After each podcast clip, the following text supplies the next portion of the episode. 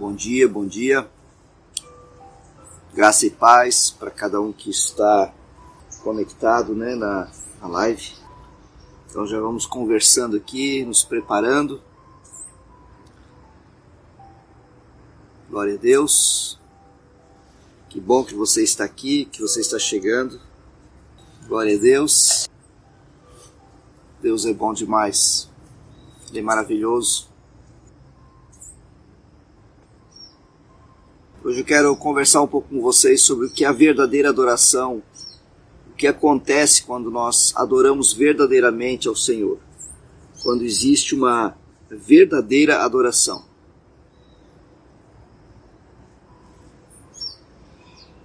É, a verdadeira adoração, ela na verdade permeia todo o nosso ser, né? Ela envolve a parte espiritual, a parte física, a parte emocional, a parte intelectual, né?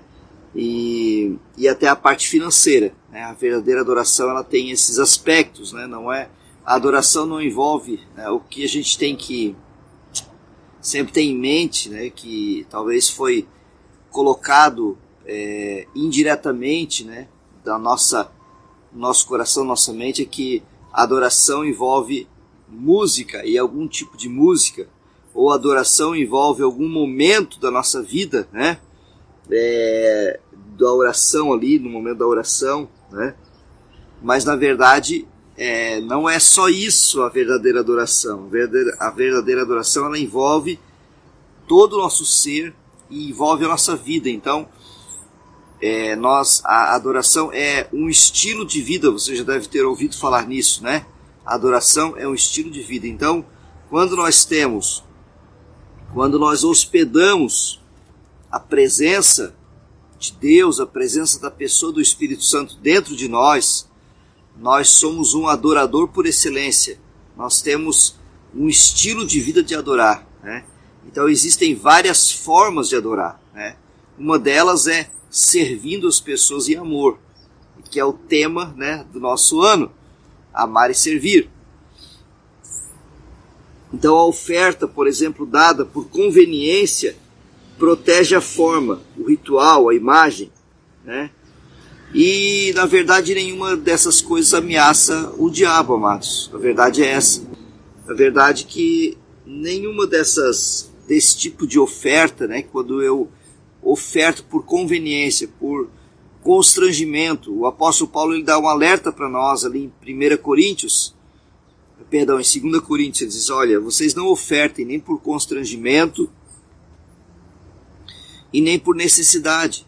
Então muitas vezes a pessoa está passando por um perrengue, por uma dificuldade momentânea, né, financeira, por exemplo, e ela vai lá e dá uma oferta. Não que é errado aquela oferta em si, aquela oferta vai, né, vai ser útil para alguma coisa. É uma semente também. Mas do partindo do coração, não é, não é uma verdadeira adoração. Isso não afeta, né? Não afeta as trevas isso não não muda em nada, né? O aspecto de você de você confrontar as trevas, de você é, é, anular o poder das trevas através da adoração. O propósito da verdadeira adoração que Deus nos dá para adorarmos de coração é nós afetarmos as trevas, nós anularmos o poder delas, né? Nós sermos adoradores de tal maneira que quando nós come, que quando a nossa vida, né, quando nós chegamos em algum lugar, é, as trevas elas têm que ser dissipadas, elas têm que parar do que elas estão fazendo, elas têm que ficar manietadas, amordaçadas, né? Todos os demônios que estão ali têm que calar e têm que parar a sua ação, não é? Então, uma oferta dada por conveniência, seja uma oferta de tempo, seja uma oferta de, de, de, de oração, né? seja uma oferta de trabalho, no sentido de você servir alguém através da igreja, seja uma oferta financeira, não pode ser por conveniência, não pode ser por toma lá da cá, eu faço uma, uma troca, uma barganha, né? Para que eu possa ter algum benefício, para que eu possa de repente ser apenas reconhecido. Não pode ser feito assim, porque dessa forma não é adoração genuína, né? Não ameaça as trevas, você não afeta absolutamente nada o, o mundo espiritual né? E, e, e, e, se nós queremos agradar a Deus, nós precisamos priorizar isso, né? E aqui há o comentário do autor aqui do, do, do livro que a gente está estudando, né, diz assim, e ele até, né, o inimigo até participará das reuniões que priorizam essas coisas e passará estranhamente desapercebido. A verdadeira adoração é abrangente, envolve meus relacionamentos, minha família e tem um grande impacto nos limites que estabeleci para a maneira como desejo viver.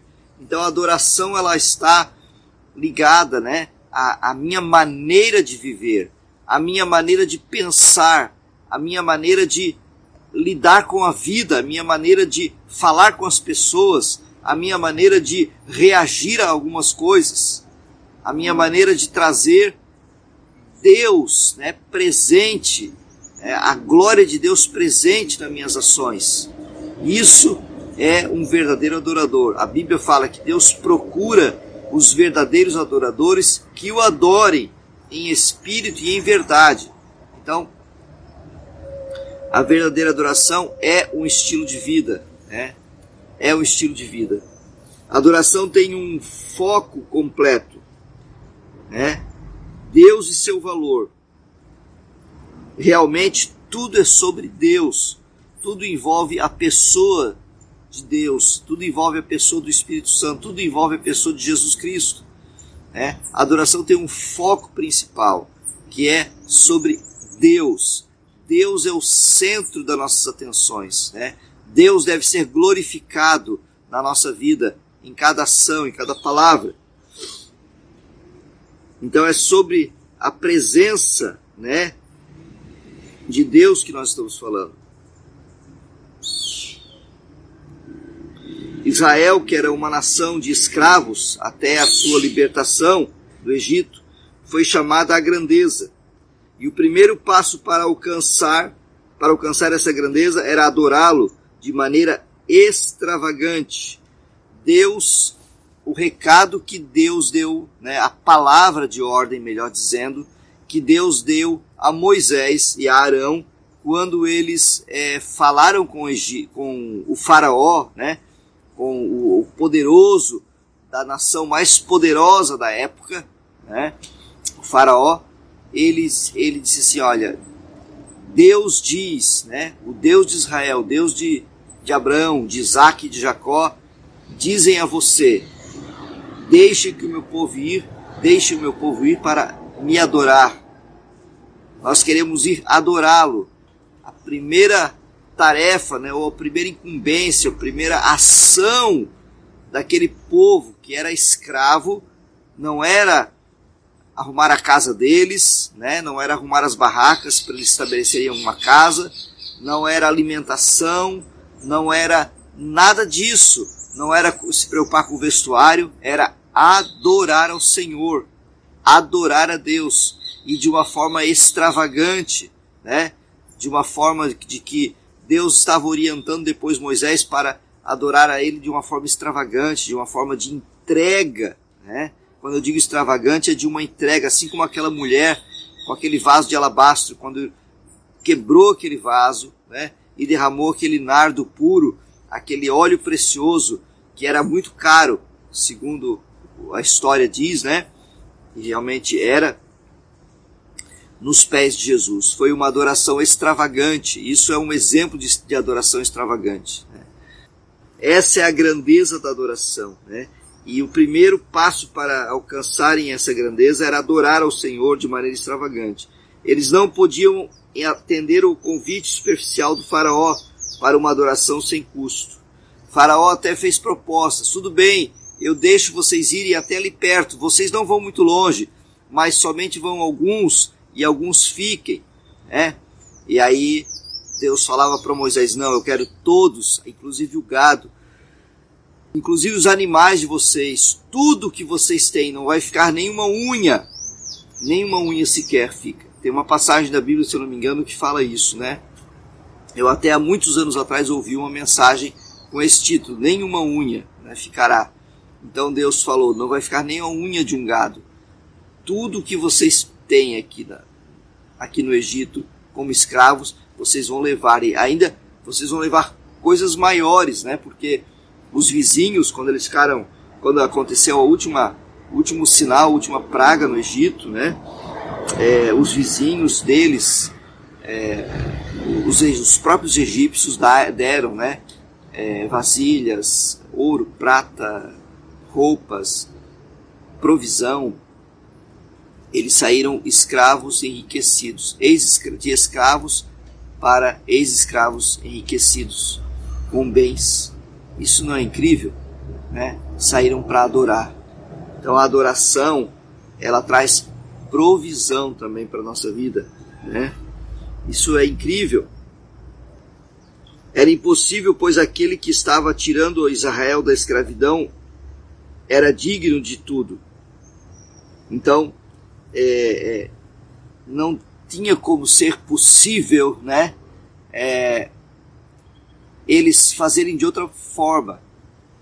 Tinha que ter um custo a adoração. Só que eles, como escravos, não tinham recursos. Então Deus providenciou, assim como ele faz para nós hoje. Preste atenção aqui. Deus providencia recursos para eles oferecerem a Deus em adoração. O próprio Senhor também hoje fazendo um paralelo com isso, providencia para nós recursos para nós adorá-lo. Ele providencia o tempo para gente, ele providencia o local, ele providencia recurso financeiro através da tua saúde, da tua inteligência, do teu trabalho, né? E consequentemente do teu trabalho. Então, o Senhor, sabendo que eles eram escravos e não tinham recurso, ele providenciou mantimentos e tantas coisas para eles adorarem, porque depois com aquelas todos aqueles mantimentos que eles receberam, ouro, prata, etc, eles foram fazendo, né, peles, eles fizeram o tabernáculo para estabelecer a adoração ao Senhor, que já estava prefigurando, né, a nossa adoração ao Deus invisível, ao Deus de, de Abraão, Isaac e Jacó, ao Deus de Israel. Então, isso que aconteceu, né? ele não usava, ele não estava disposto a fazer concessões ao faraó, pois a adoração para a qual Deus estava chamando Moisés e o povo de Israel exigia tudo deles. Ele os chamava para fora do Egito de todas as formas, física, espiritual, emocional e mentalmente. Então, Deus não queria não aceitava de maneira nenhuma a proposta que Faraó fez. Né? Levem, é, vão lá, levem alguns animais e adorem, depois voltem. Mas as crianças ficam, né? e os bens de vocês ficam as mulheres. Porque os homens teriam que voltar, né? Não era assim, Deus queria 100%, assim o Senhor quer quando nós estivermos estamos na presença dele em adoração, ele quer 100% da nossa atenção. Ele quer 100% da nossa entrega também. Não dá para adorar a Deus e ficar dividindo a adoração com o celular. Não dá para adorar a Deus e ficar dividindo a adoração com o nosso trabalho. Ah, eu adoro a Deus enquanto eu estou dirigindo para o trabalho, pastor. Que bom que você adora a Deus assim. Glória a Deus por isso, né? Nós podemos ouvir uma música, nós podemos, mas aquela adoração de entrega precisa de um tempo específico, de um tempo especial na presença do Senhor. É isso que Deus está dizendo. Eu não vou aceitar outra coisa, a não ser que todos vocês saiam e vão me adorar. Vocês vão deixar tudo aí. Vocês vão deixar as casas de vocês, né? Vão deixar as lembranças de vocês aí. Vão deixar o sofrimento de vocês. Vocês vão deixar toda a lembrança mental, o sofrimento físico, emocional. Vocês vão deixar as, até mesmo as, a, a, a, lembrança das, das, das práticas de, de idolatria que tinham aqui no Egito. Eu quero vocês inteiros para me adorar. E eu vou até providenciar coisas para vocês fazerem isso. A cultura e a sociedade de Israel mudariam drasticamente em decorrência do êxodo. Embora seja inegavelmente uma história de libertação, é também uma expressão da adoração sacrificial. O povo saiu para adorar. Essa foi a primeira tarefa, a primeira ação, né, do povo. O povo saiu para adorar. Então a adoração gira em torno de nossa confiança, né? Está baseada a nossa confiança naquele que é adorado, naquele que recebe, que é digno de receber toda a honra, toda a glória, todo o louvor, todo o poder, toda a majestade. A adoração tem a ver com isso também. Então, deve ser uma adoração sacrificial, sim. Não somente o sacrifício, muitas vezes, de você despender de um valor financeiro, mas especialmente de um sacrifício. Às vezes é mais fácil a pessoa trazer uma forma de adoração, né, em forma de oferta, do que ela despender de um tempo, não é? Então, é mais fácil, muitas vezes, ela despender do valor financeiro do que ela despender do tempo. Então, muitas vezes, o sacrifício que Deus quer nosso, né? Não é um sacrifício mais agora de bois, ovelhas, mas do nosso tempo, né? O nosso tempo. O nosso tempo hoje é recurso financeiro, né? Se nós estamos gastando nosso tempo, investindo nosso tempo em trabalho, isso reverte em recurso financeiro. Então, quando Deus vê você abrindo mão do teu, tempo para ir adorá-lo, né? Eu, eu tenho chamado muita atenção um testemunho de uma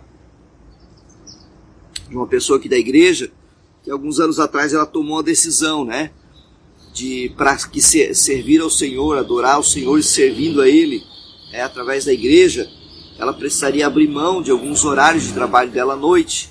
E ela então decidiu fazer isso. E ela começou a perder algumas clientes. Né? E algumas pessoas disseram: então, se não tem esse horário, nesse dia eu não posso ir, eu vou ter que procurar outra pessoa. E ela continuou perseverando, dizendo: Senhor vai me honrar, a minha fé, Deus vai me providenciar outras pessoas. E assim aconteceu. Né? Ela prosperou de uma forma maravilhosa, mais ainda do que já estava prosperando e Deus foi providenciando para ela, porque ela decidiu adorar ao Senhor, servindo ao Senhor. Né? Então, como eu disse, as formas de adoração são várias. O serviço à igreja, né? você participando de uma vigília, você é, investindo financeiramente, você investindo o teu tempo, né? como, é, como, essa, como teve essa experiência dessa pessoa, dessa irmã em Cristo. Então, que nós possamos também como esse exemplo e como tantos outros, experimentarmos né, a confiança de que se nós tirarmos tempos, tempo para adorar o Senhor de várias formas que a gente pode adorar, porque a nossa adoração é um estilo de vida, como eu falei no início, nós vamos também ver e ter que reconhecer que Deus é um Deus que traz benefícios para isso também, né? traz recursos, né? não nos deixa sozinhos, de maneira alguma. Pelo contrário, né? Presença dele vai se manifestar com muito poder. Glória a Deus por isso, que você possa ter aproveitado esta, essa, essa meditação de, do dia de hoje. Jesus fala né, que Deus procura adoradores que o adorem em espírito e em verdade. Deus procura adoradores. Você é um adorador? Essa é uma pergunta que vai ficar para você responder para o Senhor. Que o Senhor te abençoe nessa terça-feira e até amanhã. Deus te abençoe poderosamente. Está servido?